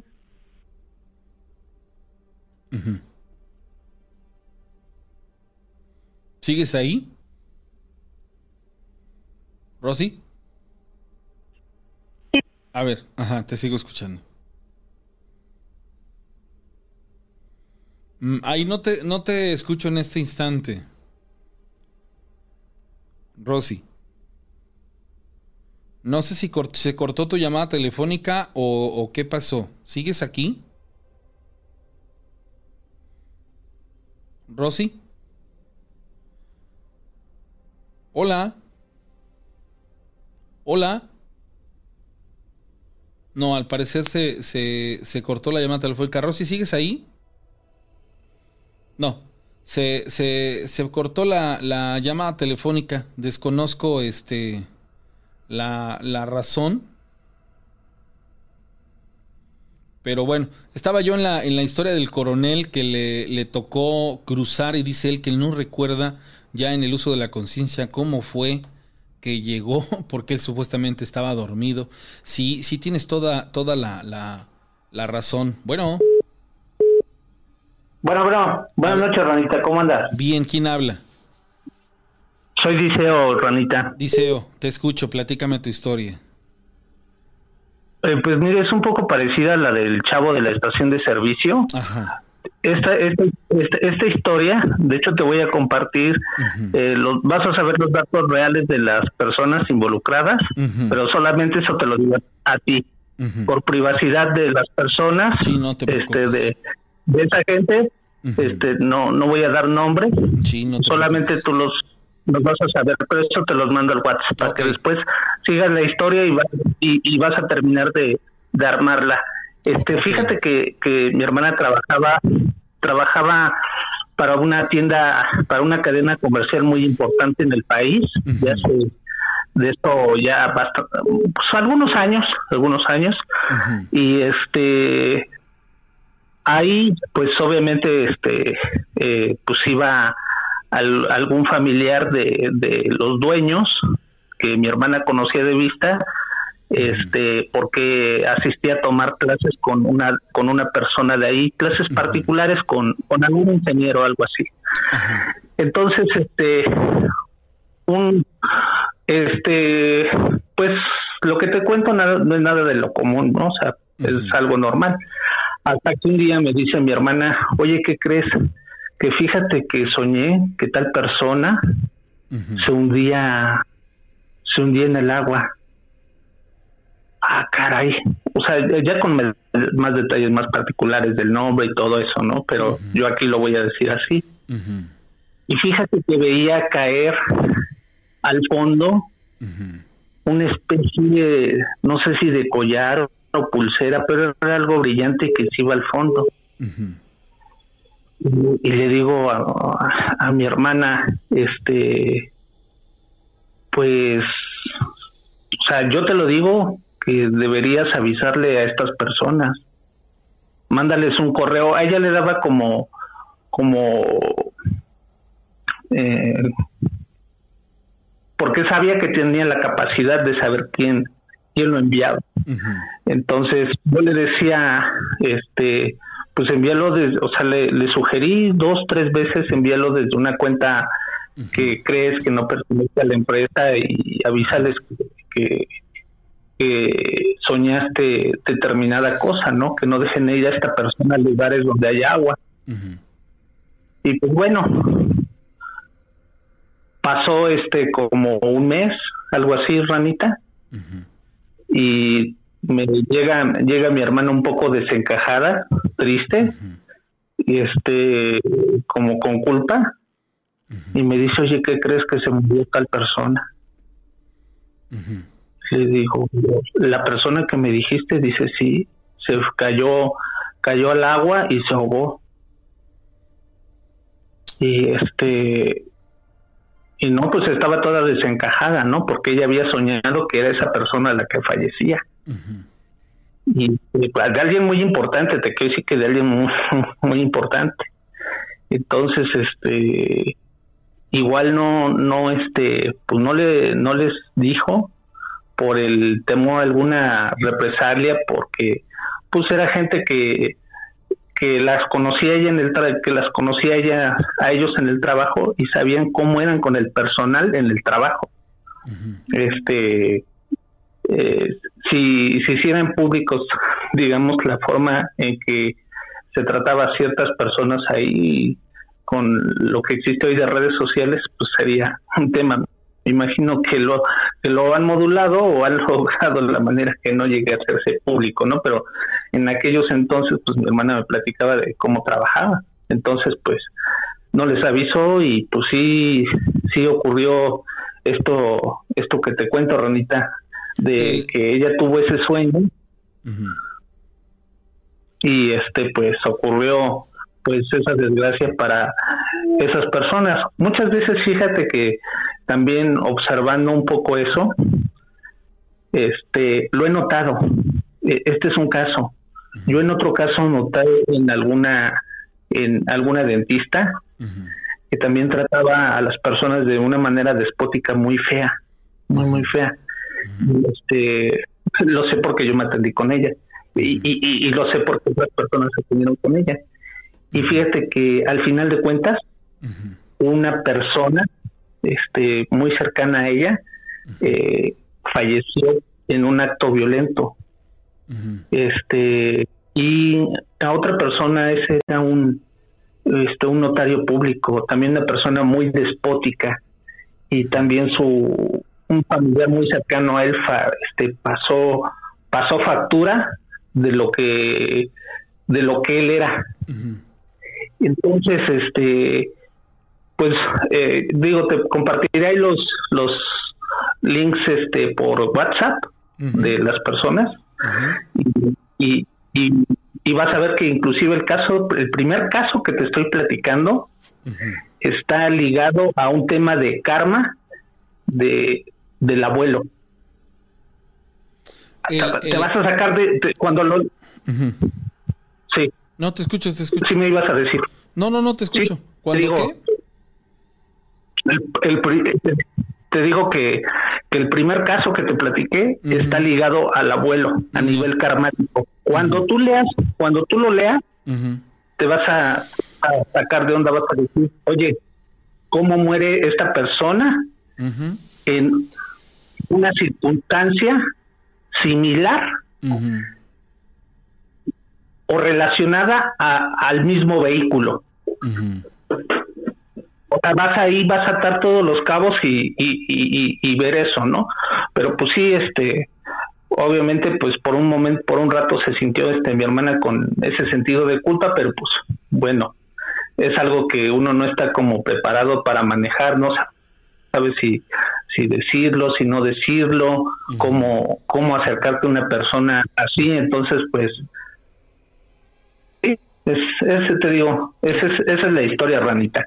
Oye, pues te agradezco mucho contarla. Eh, en efecto, digo, eh, tanto lo que tú platicas como la historia anterior y todo lo demás, tienen ciertos eh, datos, ciertos sucesos, ciertos hechos en los que híjoles, es bien difícil saber hacia dónde nos podemos inclinar, pues, con ello.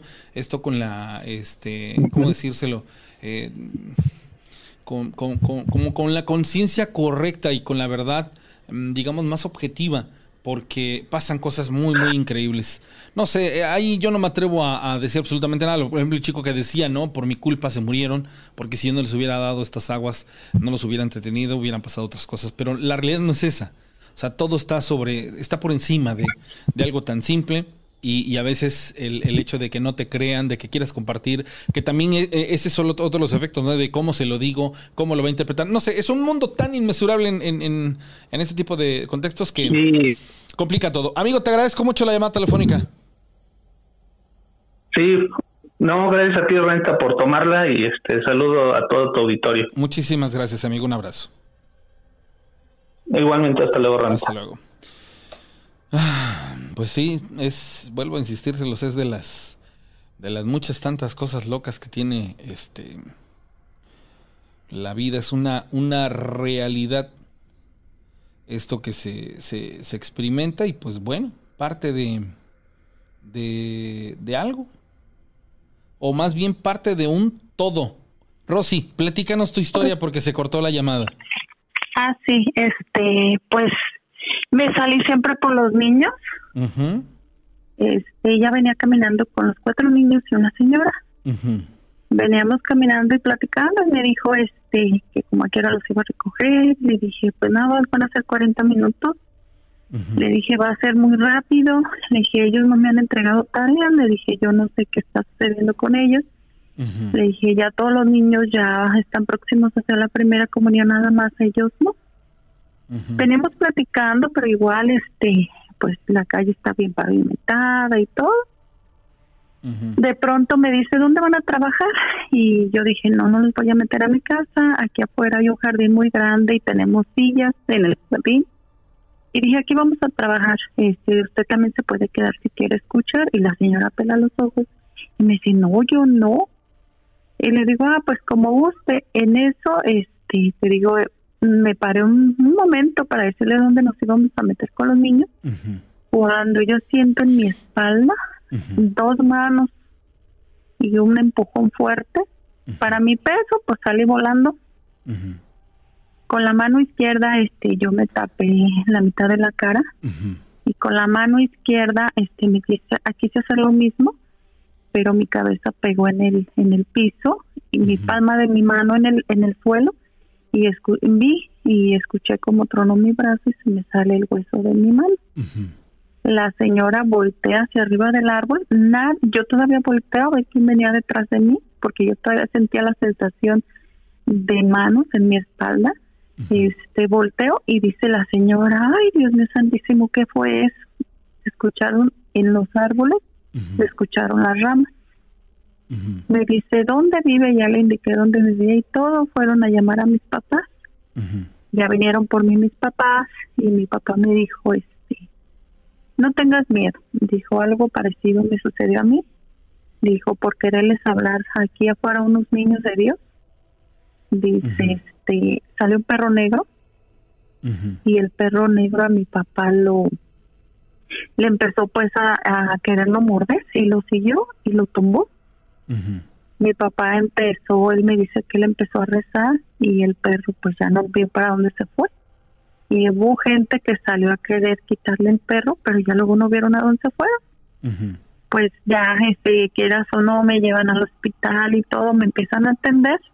Lo más extraño es que yo después de que salí del hospital aquí en casa platicando con alguien, platicándole precisamente esto, que yo digo, pues no sé qué fue, yo siento que fue como un, ataque espiritual, así lo vi yo. Pero no es un ataque espiritual, realmente lo que tú, tú experimentaste es, este, Rosy, fue una agresión pero no creo que sea eh, algo, digámoslo así, con tintes buenos. O sea, aquí realmente hay una, hay una conexión con algo desconocido y lo, lo, tengo que decir así, porque ¿de dónde te imaginas que viene esto? ¿A razón de qué? Pues, ¿De una persona en particular? ¿De que hiciste o dijiste algo en, particular? ¿Te metiste con la persona que... Es que no son muchas cosas. Yo, yo el día que tú me platicaste esa acción, o sea, estamos hablando ya, esa manifestación energética que tú tuviste, de la que tú hablas, de, esta, de este empujón, Híjolas, ya es algo. Ahora se manifestó en un lugar, pues ni siquiera especial. Dijéramos, bueno, fue en su cuarto. En la calle. Sí, fue en la calle. O sea, es, todavía lo más grotesco. Lo más feo fue después de que me trajeron del hospital en la noche, platicando con alguien. Este, me dice, ¿cómo te sientes? Ya le digo, pues bien. Dice, pues vamos a pedirle mucho a Dios por ti. Le dije, ay, sí, ojalá que lo que haya se largue. Yo dependo ahorita totalmente de mis hijas, no me puedo mover muy bien, no puedo escribir. Este, pues me vinieron a apagar la luz y todo, y yo estaba acostada y mi closet se quedó abierto. En mi closet tengo unos cilindros de agua, pues que me lo avientan a media cama. Rosy, ¿no será una bruja? pues no lo sé. Dice, dice José Antonio, José Antonio Rosy, a lo mejor es la bruja de la que hablamos hace tiempo. Mm, no lo sé, esa es la cosa. Y yo dije, ay, ahora sí que me fue muy, muy mal. No, es que, es que sabes algo, en el latigazo del empujón, tú podías haberte desnucado. Tú fácil te hubieras muerto si hubieras mal caído. En, ese latigazo de ahí, ahí te llamabas, este. Sí. Es la, a mí me preocupa a mí me preocupaba mucho mi brazo, pero ya tengo días con un fuerte dolor de cabeza donde me pegué, porque me pegué muy fuerte en la cabeza. Claro. Sí. Es, es, pues es, es, de analizar, ojalá y, encuentres una razón, un porqué, Rosy, y si lo encuentras y nos lo compartes, pues le puede servir a muchas personas que de pronto algún día, por la razón que sea, se lleguen a enfrentar este tipo de cosas. Te agradezco mucho eh, esta llamada. Gracias, Rosy. y, ahí al auditorio, por favor, dejen su like.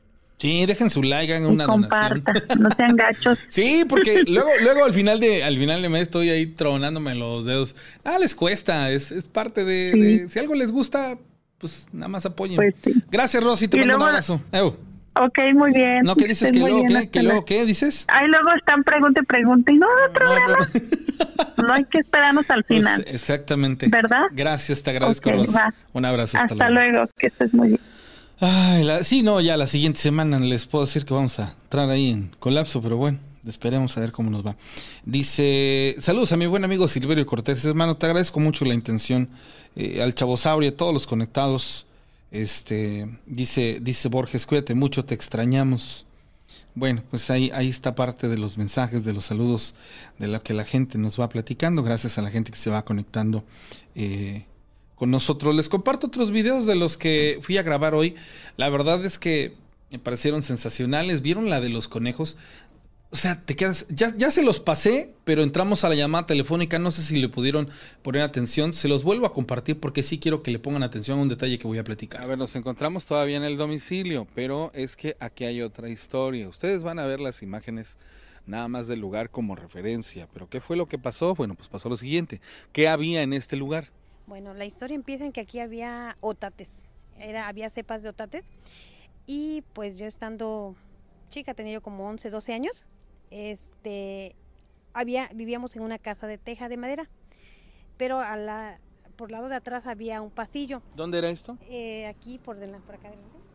A ver, vamos a tratar de, de, acercarnos al, al lugar en donde estaba construida esta casa de teja.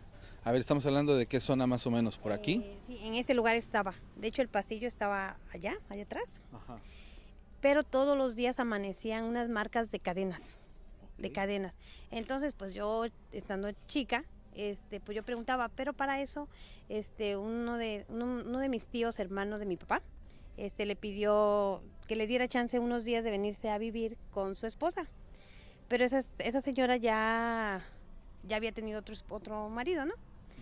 Este, una, platicando un día con ella, yo le decía de esas cadenas y ella me decía que es que era su, su antiguo esposo. Y yo la verdad nunca le creí, ¿no? Porque dije, para mí no existía eso.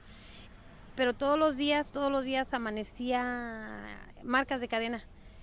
Este, había una tranca de otate y siempre amanecía abierta.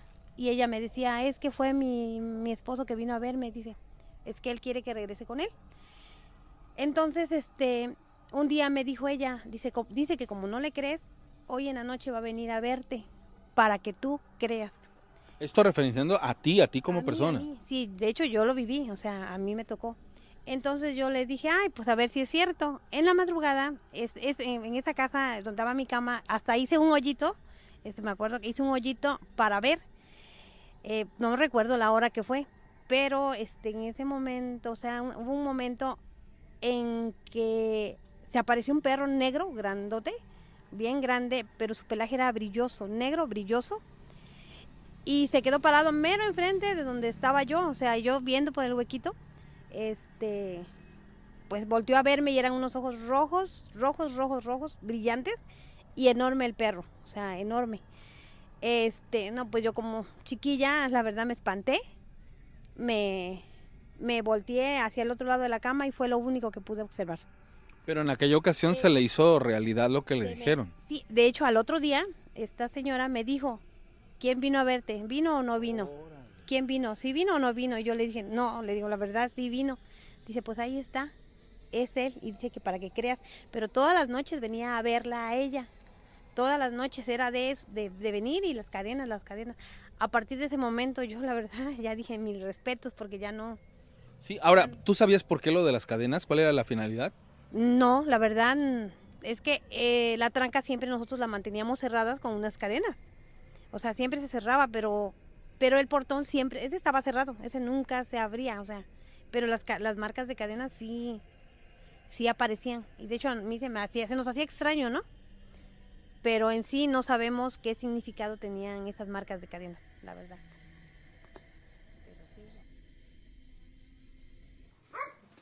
Bueno, seguimos desde el mismo punto. Aquí anda el buen Daniel. Y ahí en el lugar de las piedras, ahí, ahí aparte de la historia de, de las gallinas, ¿cuál fue la historia de los conejos? Este, yo tenía como ocho conejos, este, grandes. Y aquí una señora que dicen, ¿no? Cuentan que era, es bruja porque todavía vive la señora, ya se fue de este pueblo. Este, pasaba todas las tardes, todas las tardes y yo veía cómo se quedaba viendo mis conejos pero pues nunca hice caso, ¿no? Sino una mañana mis conejos aparecieron sin uñas, les arrancaron las uñas y pues se me murieron mis conejos. De hecho, se murieron. Todos. Todos mis conejos se murieron. Daniel, ¿hay posibilidades de que las uñas del conejo hubieran sido ocupadas para algún brebaje o algo por el estilo?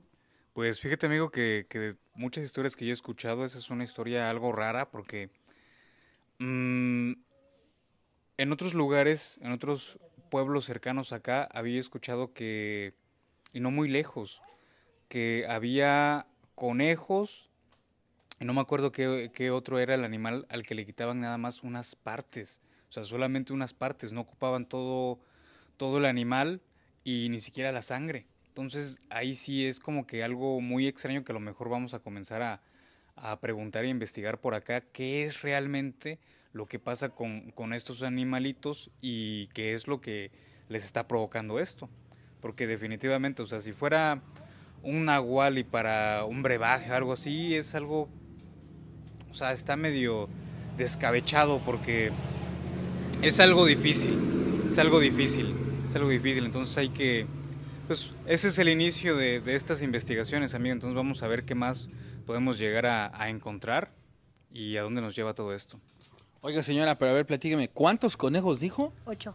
¿Qué le, Ocho qué conejos. Estamos hablando de que el conejo tenga tres pezuñas, cuatro pezuñas por, por patita, ¿no? Más o menos. Bueno, sí. según yo ahí en lo que alguna vez se ha agarrado un conejo, ¿para qué querría tantas pezuñas? Es, es increíble, pero bueno, ahí están parte de lo que pasan en estos lugares. Vuelvo a insistirlo, lejanos de la urbanidad y al cobijo, al cobijo del pueblo, al cobijo de la comunidad. Muy increíble todo lo que se vive.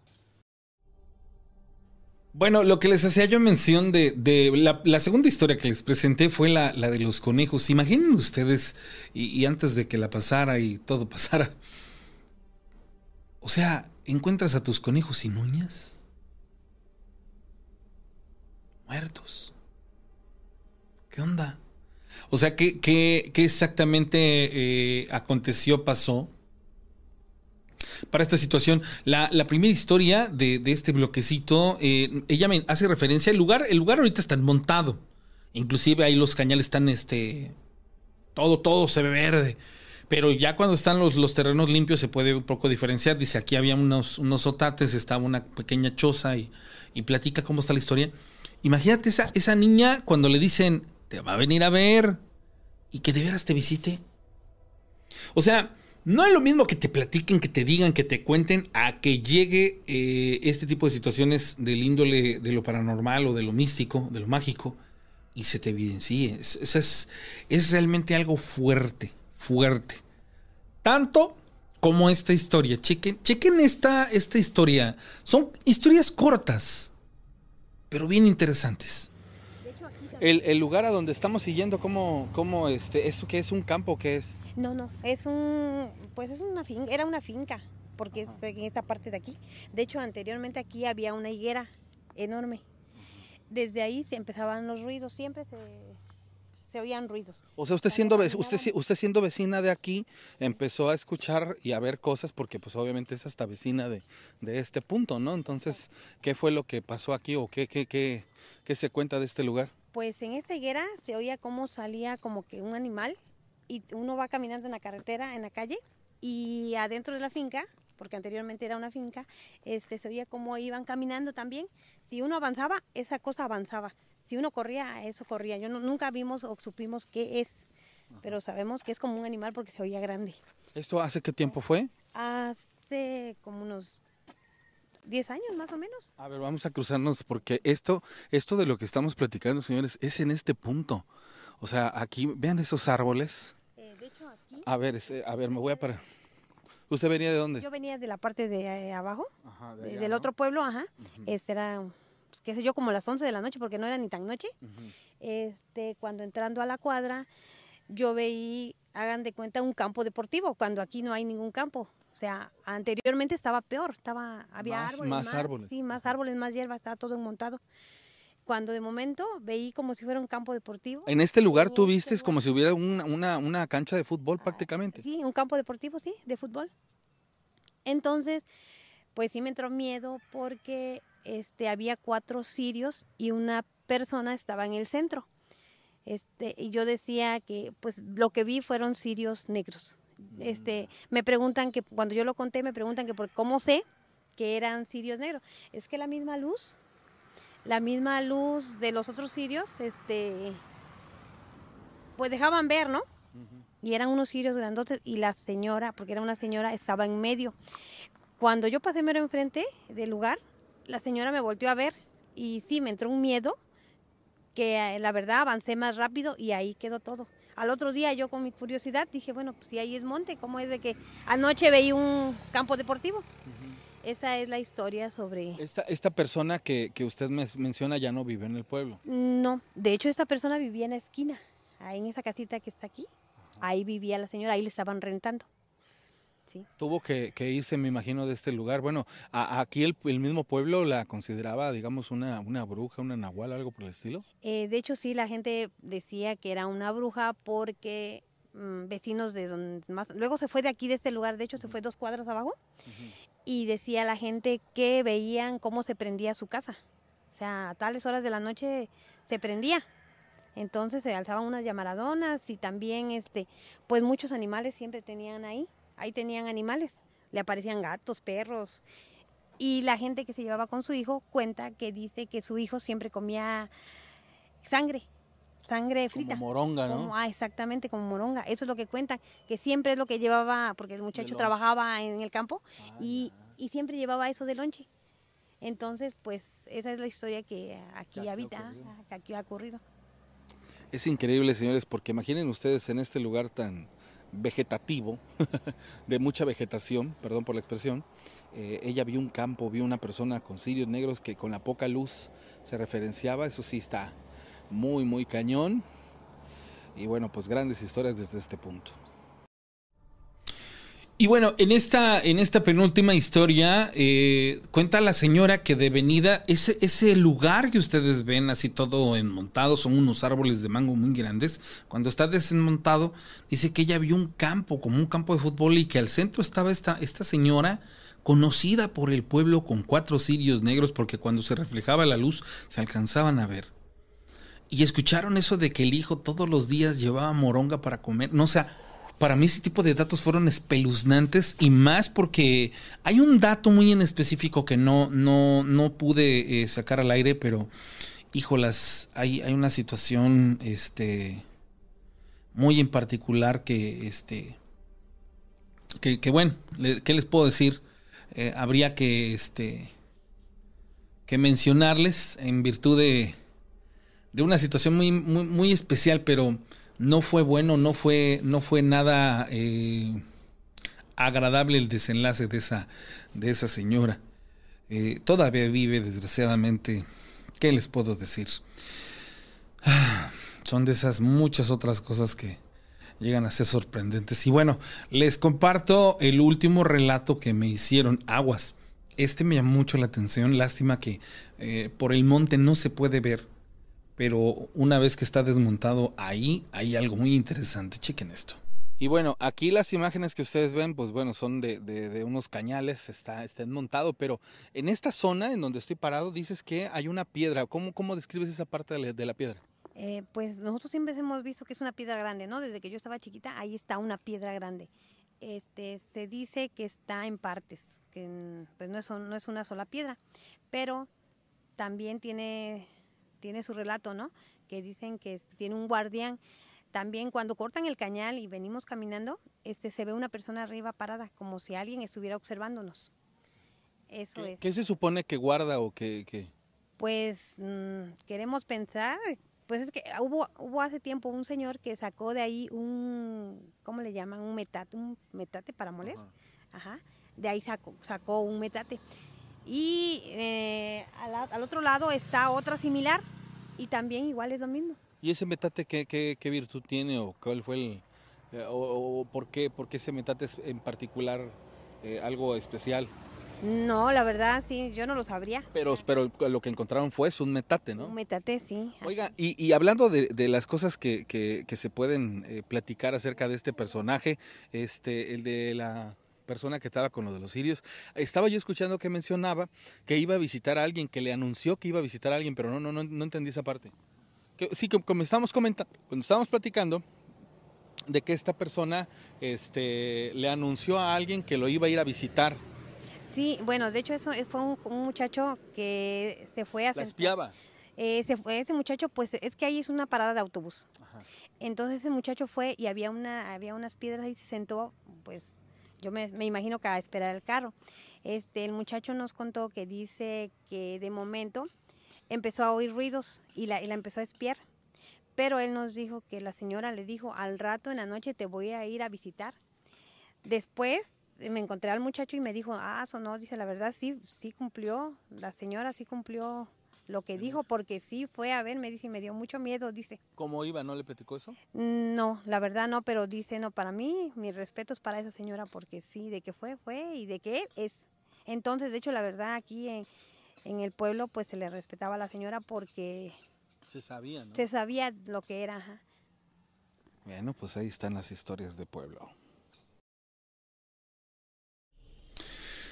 Y bueno, esos son los seis pequeños relatos que me cuenta esta familia. La verdad que si ustedes se dan cuenta, hay, hay ciertos datos, ciertos aspectos que vale la pena eh, rescatar para eh, documentar. Son cosas muy interesantes lo que platican, pero pues bueno, parte de, todo lo que tuve la oportunidad el día de hoy junto con Daniel de, ver, la verdad bien, bien valió la pena. Está, está bastante eh, interesante, pero bueno. ¿Qué les puedo eh, decir? Voy a contarles, gracias a la gente que se comunica conmigo, dice... Saludos Rana, en los últimos programas se ha mencionado la cuestión de si las personas al morir recogen sus pasos, entendiendo que posiblemente visiten lugares o personas con las que llegaron a frecuentar bien. Te platico, mi mamá tiene ciertas facultades que le permiten ver personas fallecidas y otros fenómenos más. Ella me ha comentado que en varias ocasiones en su casa ha visto y han llegado personas que ella conoce o conoció y la forma en que se le manifiestan o se le manifestaron, bueno, fue que ella interpretó que era un espíritu haciéndose presente, por ejemplo. Tenía un conocido en la colonia donde vive y que recurrentemente pasaba a platicar con ella, ya que ella tiene una pequeña tienda. Esta persona casi todos los días pasaba rumbo al trabajo en su bicicleta, era un señor algo mayor que trabajaba en sus parcelas. Mi mamá, como parte de sus habilidades, llegó a intuir e incluso a visualizar que el señor caía y fallecía. Y varias veces le recomendó que tuviera cuidado al andar en la bicicleta o que no tomara y se subiera a ella, o que un familiar de él eh, lo llevara y trajera en taxi sería lo, lo idóneo. El señor le dice sí, solo se reía y pues no le tomaba gran importancia. Llegó el día en que el señor se accidentó en su bicicleta y falleció debido al golpe. Mi mamá lo vio pasar rumbo al trabajo como todos los días y comenta a mi mamá que al paso de un par de horas ella estaba tendiendo su ropa en el patio. Volteó y a un lado vio que estaba este señor parado unos metros de ella, con una camisa azul que seguido utilizaba. Sin embargo, mi mamá se percató que era, era su espíritu, ya que ella dice que se le manifestó. Si Sí, así con una imagen normal, pero comenta algo que los identifica a estas manifestaciones, por lo menos en su caso y, y su posibilidad de verlos. La figura es semi-transparente, tanto que ella puede ver a través de ellos los objetos que hay detrás, y en el caso de su conocido, Cuando lo vio mi mamá supo que ya había fallecido y que de alguna forma se fue a despedir de ella. Este no habló, solo se vieron uno al otro por unos segundos y posteriormente la figura se desvaneció. Ya por la tarde le avisaron a mi mamá que este señor había tenido un accidente en su bicicleta y es así como esta y algunas experiencias familiares sobre eh, fallecidos llegan a su casa a despedirse. Algunos, aparente, algunos solo aparecen sentados, parados o entran caminando por la puerta. Hubo uno que sí le hizo una reverencia acomodando su sombrero, dio una vuelta por la sala y salió por la puerta. Y por lo regular es la última vez que ella los llega a ver. Son personajes que sí llegan a trascender entonces. Muy fregón lo que me acabas de platicar. Quiere decir que en este tipo de situaciones, pues bueno, pasan otro tipo de cosas. Dice, hola, en mi antiguo trabajo conocí a una señora que siempre anda llorando y un día me contó que hacía cuatro años un señor borracho amaneció. Eh, que un señor borracho Iba manejando a muy alta velocidad en compañía de su hijo de 12 años y atropelló a la hija de mi compañera de trabajo. Esta niña tenía cuatro años y el niño le dijo a su papá, papá, arrollaste a una niña, párate. Él iba borracho, le dijo, no, ha haber sido un perro. Le dio más fuerte al carro y el niño llorando le decía, párate papá. El borracho se paró seis cuadras, después se bajó del carro, pero entre las llantas traía los pedazos pegados en las llantas de la niña prácticamente la hizo pomada. Para variar, el patrón pagó un dineral para que este borracho no pisara la cárcel y dice mi ex compañera que el borracho se burlaba de ella de su dolor y me decía que le daban ganas de matarlo y que tenía miedo de que le diera algo a ella, a otro de sus hijos y al propio hijo del borracho. Le contó lo que pasó ese día del accidente, ella se tuvo que ir de Navojoa porque no soportó a este hombre y su prepotencia. Esto, esto de San Luis Potosí, lo que conté al principio, es una historia muy similar, nada más que ahí la persona sí tomó cartas en el asunto. Eh, lo del té, el té para el COVID. ¡Ajijos! Miren, es muy fácil. Ahí donde ustedes estén, consigan tres hojas de aguacate. Pueden, el aguacate que ustedes quieran, que sea aguacate el aguacate puede ser has, puede ser del, otro, el que es como cremosito. el aguacate, tres hojas de un árbol de aguacate. Vayan ustedes ahí al mercado, a donde ustedes quieran y consigan tres hojas de aguacate. Consigan también tres hojas de guayabo. Y consigan tres hojas de tlanepa acuyo, o como le conozcan. Este, esta, esta hoja es una hoja verde o, o hierba, hoja santa, que es una hoja verde por aquí así, que en torta de huevo sabe bien buena. ya está fuera de lugar esto, pero bueno, consigan ustedes el acuyo, el, el, acuyo, la tlanepa o la hoja santa, que si es, las tres formas es la, como la conocen, el aguacate y el, la guayaba. Se mezclan en un litro de agua. Este, este va a tomar el sabor de la hoja del, del aguacate. Inclusive es como aceitosona. Agarran ustedes ya como agua de tiempo y glu, glu, glu. No se la tomen fría, tómenselo tibio el litrito, pau, pau, pau, pau, al otro día igual y al otro día igual, pero no van a llegar al tercer día. ¿Quién sabe qué? No sé la razón ni el por qué. Eso sí, si usted es hipertenso, tómese sus pastillas para la presión, porque algo contiene ese té que te sube la presión. Pero pues en, el estado en el que esté, yo quiero creer que si usted está tomando sus pastillitas, no se va a usted aventar el litrito como yo, mejor agarre usted una tacita, tacita en la mañana, tacita al mediodía, tacita en la noche, para que no le pegue el trancazo, como a mí. Pero lo que sí le voy a decir es que se va usted a alivianar. ¿Quién sabe qué trae ese té? Pero bueno, nosotros, eso sí le tengo que ser sincero, fue de la segunda ola del COVID. En la primera no, este, no nos lo tomamos, más ni lo conocíamos. Fue hasta la segunda ola del COVID en la que ya, este, alguien nos lo recetó, alguien nos los compartió y honestamente sí es súper, súper funcional. Eso se los puedo este, asegurar. Sale ahí para todos los que nos están eh, viendo en el programa. Les agradezco muchísimo por acompañarnos hasta este punto de la transmisión. Muchas y grandes historias se van y se cuentan a lo largo del programa. Yo le, le invito a que se comunique conmigo al 271-718-4498. Todavía tengo chance de que usted nos platique una última historia y con todo el gusto del mundo le recibo la llamada eh, telefónica. HHH-DJ pone una foto donde estoy ahí, me está viendo en su televisión. Oigan, todas las personas que me vean en pantalla, tómense una foto y mándenmela al WhatsApp.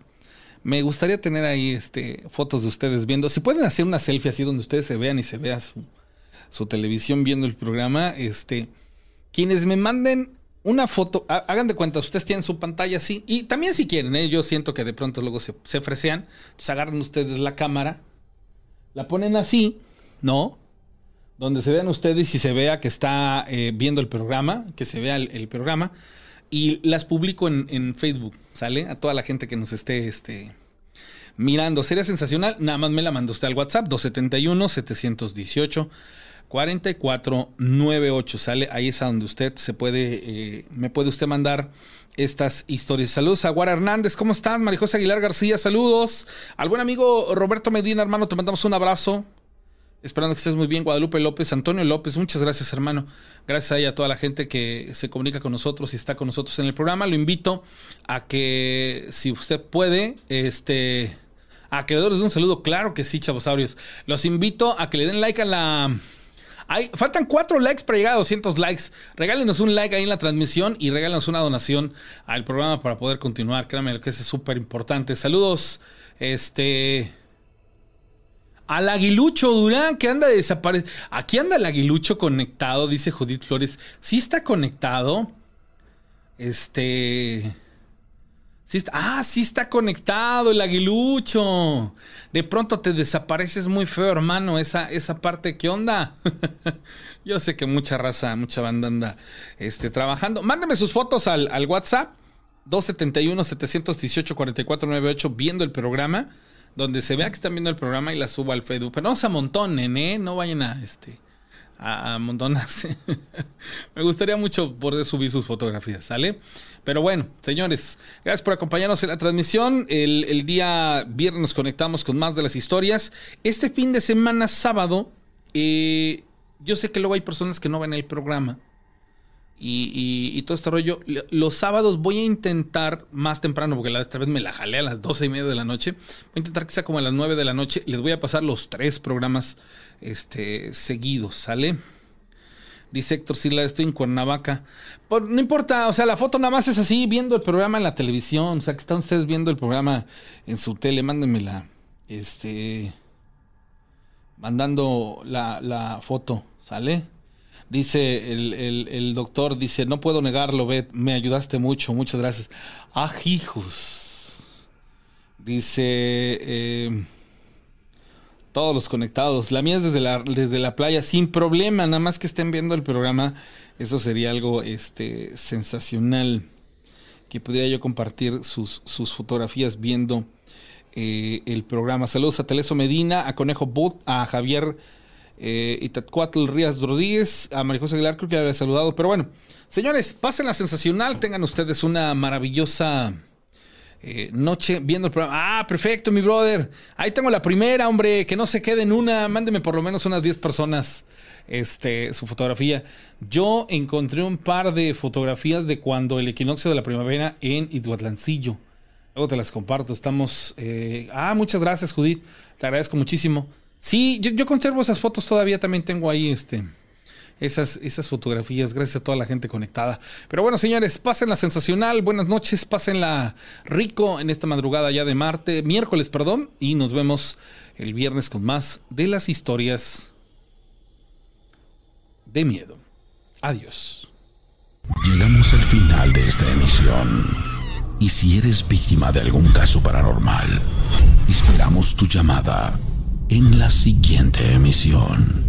Cuéntanos tu historia en la décima temporada de Historias de Miedo.